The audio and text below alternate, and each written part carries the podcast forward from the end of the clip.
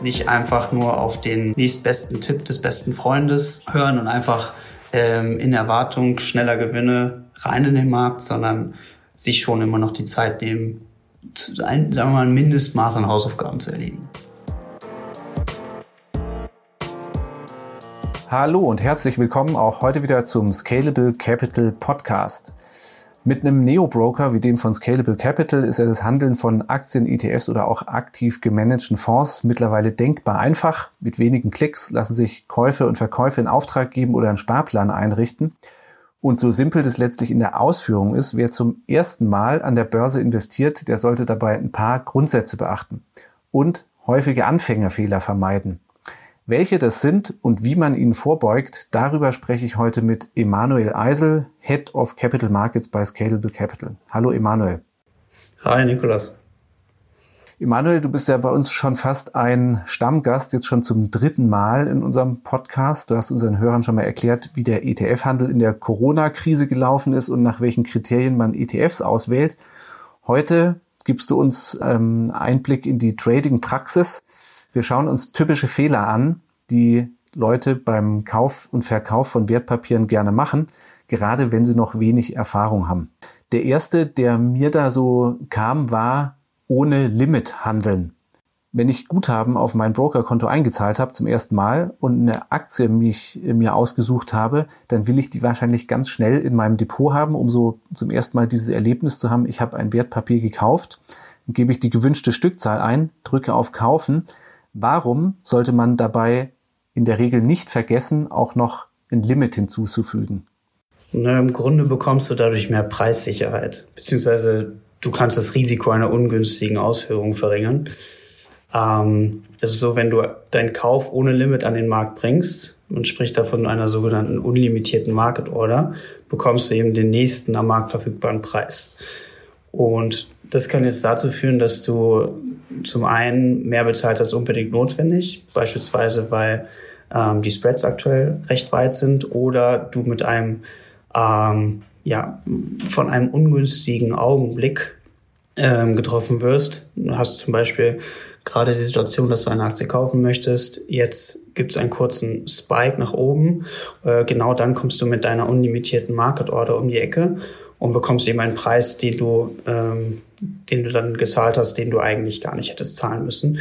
Wann ist es wichtig, mit Limit Orders zu operieren? Insbesondere natürlich, wenn du mit größeren Orders arbeitest. Also wenn du jetzt einen großen Teil deines Portfolios direkt investieren möchtest, solltest du auf jeden Fall sicherstellen, dass du mit einer Limit Order arbeitest.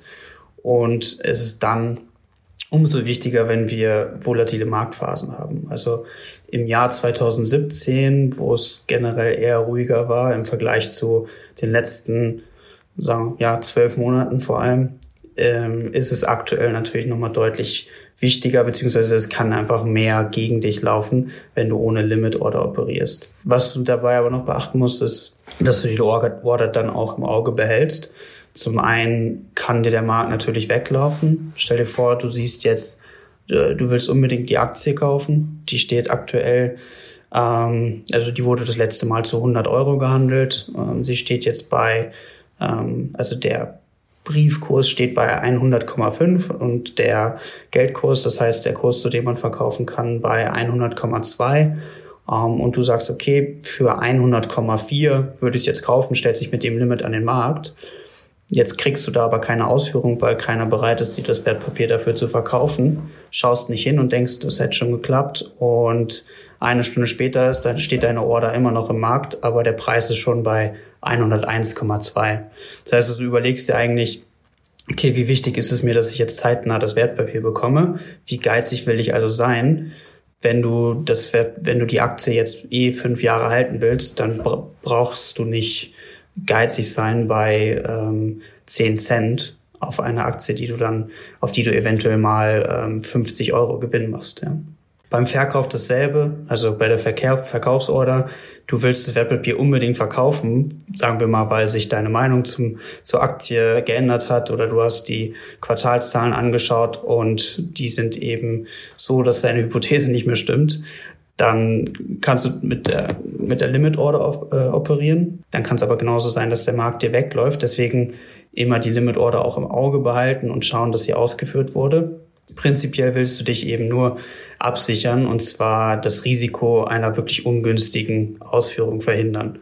Jetzt hast du auch schon mal den Begriff Spread genannt, also die Geldbriefspanne. Das hatte ich so als äh, zweiten Fehler im, im Kopf wenn man die Geldbriefspanne ignoriert. Ne? Im, in einem Broker wird ja für ein Wertpapier immer ein Kauf- und ein Verkaufskurs angezeigt und die Differenz zwischen den beiden ist nicht immer gleich groß, sondern die kann unterschiedlich sein. Ne? Das kann bei unterschiedlichen Wertpapieren ganz unterschiedlich aussehen, aber auch über den Tag hinweg. Warum sollte man denn diesen Spread nicht aus den Augen verlieren? Wenn ich jetzt direkt die Aktie einmal kaufen und direkt wieder verkaufen würde, ohne dass der Markt sich bewegt, dann hätte ich eben einen Verlust realisiert in Höhe dieses Spreads. Wenn ich jetzt viel handle, dann sind diese Kosten, also der Spread, natürlich umso relevanter. Wenn ich einfach meinen Sparplan habe, monatlich, der ausgeführt wird in ETFs, die eh sehr liquide sind, ver verliert das Thema ein wenig an Relevanz. Du kannst auch beobachten, wie sich die Spreads im Zeitverlauf verändern. Und zwar, wenn neue Zahlen zur Aktie veröffentlicht werden, generell für den Markt relevante News rauskommen oder der Markt gerade erst geöffnet hat. Aber auch wenn kurz vor Börsenschluss ist oder wenn die Heimatbörse des Wertpapiers eventuell gar nicht geöffnet ist, sind die Spreads schon oft weiter. Es kann einfach aufgrund von Zeitverschiebung der Fall sein oder auch wegen ausländischer Feiertage beispielsweise. Also wenn ich jetzt ein kleineres, sehr unbekanntes und in Deutschland gar nicht so viel gehandeltes Unternehmen aus den USA kaufen will, schaue ich schon, dass die Aktie möglichst nicht an einem US-Feiertag kaufe. Aber auch nicht genau dann, wenn jetzt beispielsweise die Veröffentlichung der Entscheidung einer wichtigen Notenbank wie der EZB bevorsteht. Ja. Also ich vermeide, die Aktie bei unnötig weiten Spreads zu kaufen. Es kann natürlich immer sein, dass wir gerade ohnehin stark volatile Märkte haben und mehr Unsicherheit ist nun mal in der Regel gleichbedeutend mit höheren Spreads in fast allen Aktien. Was ist denn jetzt ein hoher oder niedriger Spread? Ja, also je mehr eine Aktie oder ein ETF gehandelt wird, desto geringer sollte der Spread in der Regel sein. Wenn du jetzt bei Apple, ja, eine der, also eine sehr häufig gehandelte Aktie äh, in einem normalen Umfeld einen Spread von 0,3 Prozent siehst, wäre das eigentlich schon zu viel.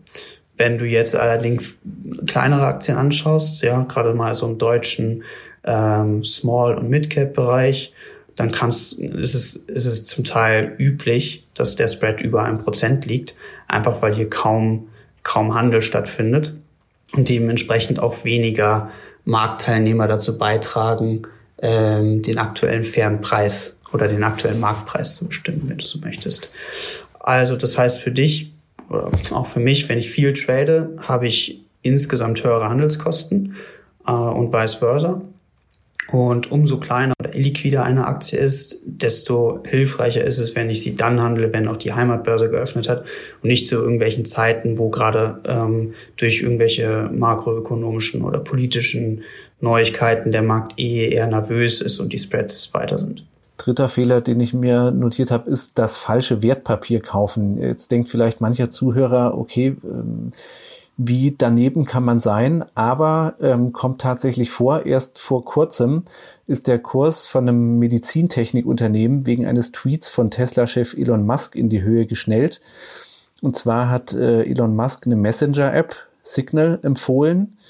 Offenbar ohne weiter drüber nachzudenken, haben dann viele Trader Signal in ihre Broker eingegeben und die Aktie gekauft. Problem dabei, dieser Messenger-Dienst, der wird ja von der Stiftung betrieben, der ist gar nicht börsennotiert und das namensgleiche Medizintechnikunternehmen äh, Signal hat um mehrere hundert Prozent kurzzeitig zugelegt. Das ist sicher ein besonders krasser Fall, aber kommt vor. Ich habe es auch mitbekommen. Also es ist absolut verrückt, was da passiert ist. Ich meine sogar, dass äh, im letzten Jahr was Ähnliches passiert ist bei Zoom. Ja, also jeder im Homeoffice kennt inzwischen Zoom und als eben klar wurde, welche Auswirkungen das, der Coronavirus hat, gab es dann eine Zoom Technology Aktie, die sich auch verX-facht hat und dann aber um 98 Prozent gefallen ist. Also berechtigter Punkt von dir. Ähm, das kann, dem kann ich aber eigentlich ähm, leicht entgegenwirken. Also ich, ich gleiche die WKN oder Eisen ab. Du kannst auch direkt auf der Webseite des Unternehmens nach der Eisen schauen, wenn du dir sicher bist, welches Unternehmen du denn jetzt, ähm, in welches Unternehmen du investieren möchtest. Das machst du in der Regel über die Investor Relations Seite des jeweiligen börsennotierten Unternehmens. Okay, also ne, die, die WKN, um die Abkürzung noch aufzudröseln, das ist die Wertpapier-Kennnummer. Jetzt ähm, habe ich noch eine Abkürzung zur Hand und zwar, die kann einem Anleger begegnen, wenn er in der Suchzeile seines Brokers einen Firmennamen eingibt. Und zwar passiert es dann in manchen Fällen, er kriegt da nicht nur einen Treffer, sondern zwei. Und da steht dann hinter dem Firmennamen in dem einen Fall noch ADR oder ADR dahinter. Was ist das denn? also du hast damit nicht das Risiko, jetzt die falsche Aktie beziehungsweise Aktien von einem falschen Unternehmen zu kaufen. Ähm, ADR erstmal steht für American Depository Receipt. Der Unterschied ist hier, dass du nicht die Aktie des Unternehmens direkt selbst hältst, also du bist nicht der Eigentümer. Die Aktien ähm, hat die Bank an einer ausländischen Börse erworben und sie verbrieft dir eben das Eigentum an diese Aktie. Es sind also Hinterlegungsscheine für ausländische Aktien.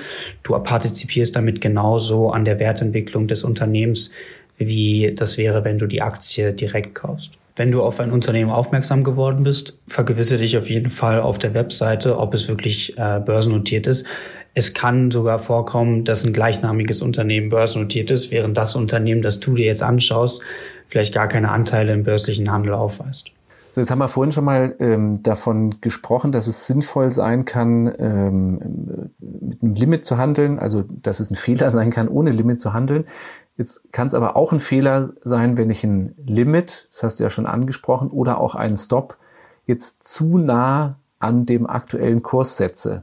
Ich kann zum Beispiel mit einer Stop-Loss-Order Verluste begrenzen oder Gewinne absichern. Also das heißt, ich erstelle eine Verkaufsorder und füge ihren Stop-Kurs unterhalb des aktuellen Kurses zu. Effekt ist dann, wenn der Kurs sinkt, und zwar mindestens auf das Niveau dieses von mir gesetzten Stop-Kurses, dann wird die Order aktiv, das Wertpapier wird dann verkauft und ich verpasse also nicht den Zeitpunkt, um rechtzeitig bei einem Kursrutsch auszusteigen. Wenn ich jetzt aber zu nah an dem aktuellen Kurs mich bewege, dann können ja schon kleine Ausschläge nach unten zu einem Verkauf führen, den ich vielleicht gar nicht wollte. Also da sollte ja wahrscheinlich einen gewissen Abstand wahren, oder? Absolut. Also ich glaube, es macht Sinn, mit Stop-Orders zu arbeiten. Ähm, umso mehr oder gerade dann, wenn die, der ETF oder die Aktie recht liquide sind. Ähm, das heißt, es findet viel Handel statt. Ähm, historisch gab es keine großen Gaps. Also Gaps sind wirklich plötzliche große Preissprünge, ohne dass der Kurs sich kontinuierlich von A nach B, also sagen wir von 100 auf 125 Euro bewegt. Das passiert dann eben ähm, zwischen dem Schlusskurs gestern und dem ähm, ersten Kurs äh, heute Morgen. Ein Beispiel jetzt aus der ähm, noch nicht allzu langen Vergangenheit ist SAP.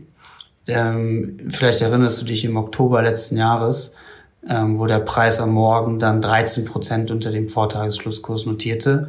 Was war da passiert? Es kamen Quartalszahlen raus und der darin kommunizierte Ausblick wurde von den Anlegern eher verschnupft wahrgenommen. Und ja, aber selbst hier, SAP, jeder kennt das Unternehmen, ähm, mit die größte Position im deutschen Aktienindex. Ähm, 13 Prozent ist jetzt noch nicht allzu weit entfernt ähm, von einem oder vom, vom gestrigen Kurs. Es gibt da durchaus extremere Beispiel, Beispiele. Was schaue ich mir noch an? Ich schaue mir die Volatilität der Aktie an. Also wie starke Schwankungen lassen sich aktuell, aber auch in der Vergangenheit beobachten. Wenn die Aktie jetzt eher weniger schwankt, ja, also ist eher eine defensivere Aktie, dann kann ich den Stop-Loss schon näher an meinem Einstiegskurs setzen. Dann sollte ich bei einem Stop-Loss oder bei einer Stop-Order in jedem Fall auch die Position im Blick behalten. Was, was ich zum Beispiel auch mache, ist, wenn die Aktie jetzt stärker für mich gelaufen ist, dann kann ich meinen Stop auch hochziehen, ja, so dass ich auf der Position mindestens keinen Verlust mehr mache. Wenn du jetzt, du hast eine Hypothese und der Trade scheint aufzugehen, dann gibt es irgendwann keinen Grund mehr, warum du noch das Risiko eingehen solltest, überhaupt auf der Position mal einen Verlust zu machen. Und prinzipiell sehe ich den Stop-Loss auch eher als psychologische Stütze, wodurch ich dann im Falle von mal sinkenden Kursen äh, keine Entscheidung mehr treffen muss.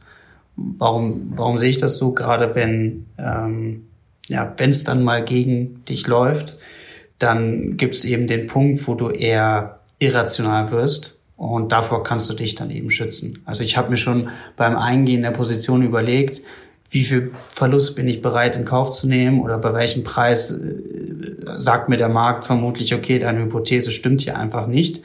Ähm, und dann muss man auch ähm, ja mal in der Lage sein, so einen Verlust zu realisieren. Natürlich setze setz ich das jetzt nicht ähm, irgendwie drei Prozent unter meinen Einstiegskurs.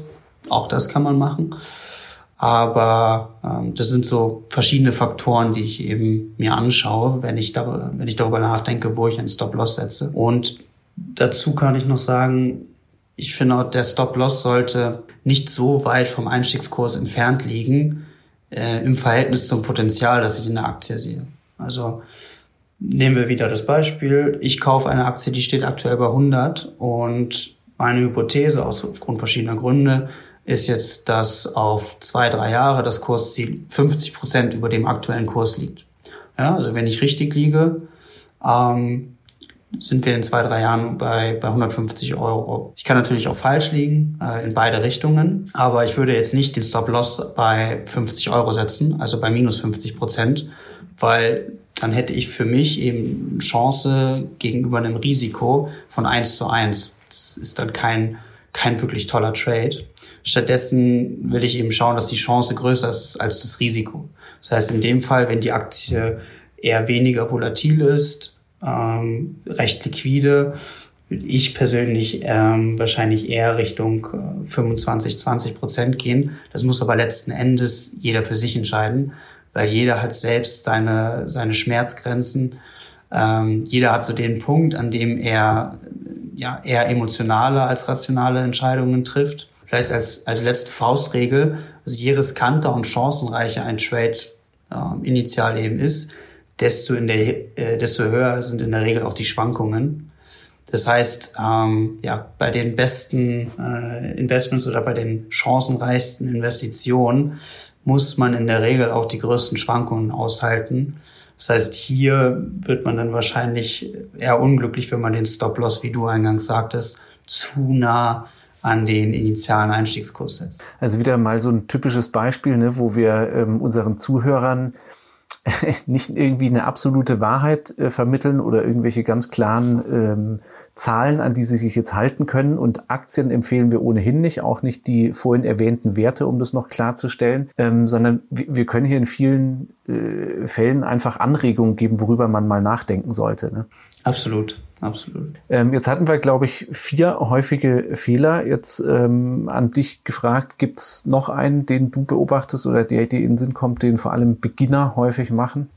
Ja, und ich glaube, das ist sogar ähm, jetzt nach den letzten Wochen noch mal umso relevanter. Und zwar handle nicht ausschließlich auf Empfehlungen anderer, was denke ich jeder machen sollte. Ähm, allerdings jeder hat den Fehler schon gemacht, ich auch. Äh, schau dir die Trade-Idee selbst an oder überzeuge dich, dass die Ausna Aussagen, Annahmen valide sind. Einfach gesagt, du musst schon deine Hausaufgaben machen. Ähm, wenn du das nicht machst, findest du dich eben eher in Situationen wieder, ähm, in denen du dann unsicher bist, du weißt nicht, ob du jetzt verkaufen sollst, halten sollst, vielleicht sogar aufstocken solltest, weil du dich eben mit der, mit der, mit der Trade-Idee, mit dem Unternehmen gar nicht so gut auskennst. Du bist also dauerhaft angewiesen auf den Input von anderen.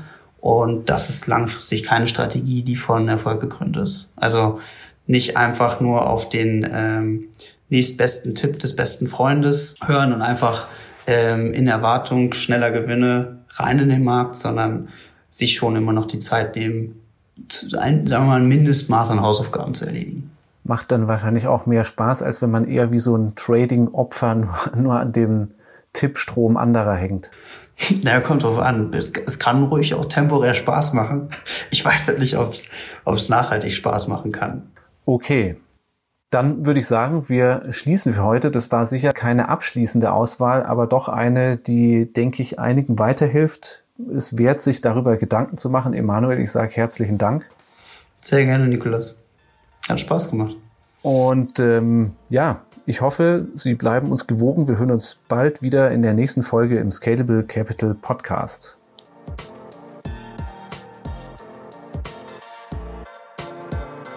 Scalable Capital Vermögensverwaltung GmbH erbringt keine Anlage-, Rechts- und oder Steuerberatung. Sollte dieser Podcast Informationen über den Kapitalmarkt, Finanzinstrumente und oder sonstige für die Vermögensanlage relevante Themen enthalten, so dienen diese Informationen ausschließlich der Erläuterung der erbrachten Dienstleistungen. Die Kapitalanlage ist mit Risiken verbunden. Bitte beachten Sie hierzu die Hinweise auf unserer Internetseite.